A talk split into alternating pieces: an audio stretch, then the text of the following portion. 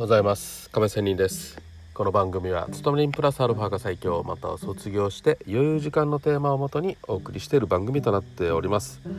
さて今日も FX の話なんですが、まあ、今2022年10月初頭ではかなり先月の9月もねかなりの冒頭急落ということがあって、まあ、介入ありあとポンドの急下落急騰ということもありということですごいボラの高い動きとなっていますがそこでまず引き締めるために気を引き締めるために今日は脇を締めるという話をしたいと思います。油断は禁物です。まあ例えばね、うん、マーケット。同じような材料でもその時のマーケットのセンチメント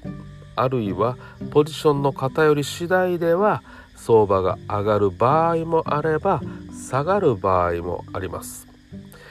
例えば強気相場の時否定的なニュースなどの材料が出たとしてもほとんど反応せずに、まあ、上昇する反応しかしない場合もあります。ね、あの悪い材料が出ても要は上昇したりすることだってあります。まあ、逆にロングポジションが積み上がっていた場合にははいどうなりますか、えー、風船を針で刺して破裂させたような、まあ、時にはパニック的な急落を演じることもあります。こうした反応の違いっていうのは、まあ、事前にマーケットのセンチメントやポジションをどこの方向に今偏ってるのかみんなはどう考えてるかということを読んでおくことによってまあまあある程度わかることがあります。全く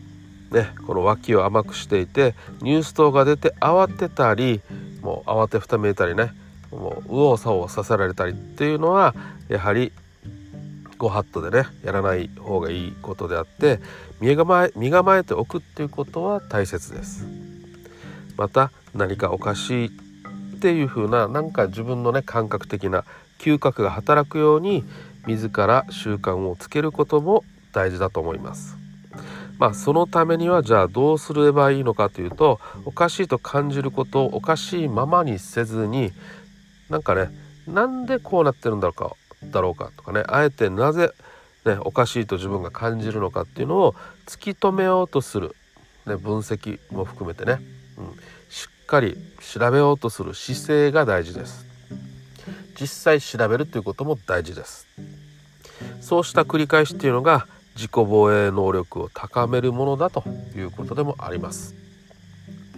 まあこの避難訓練もそうですよね。いざとなった時にはやっぱり人間ってパニクるものです。いや俺は大丈夫よと。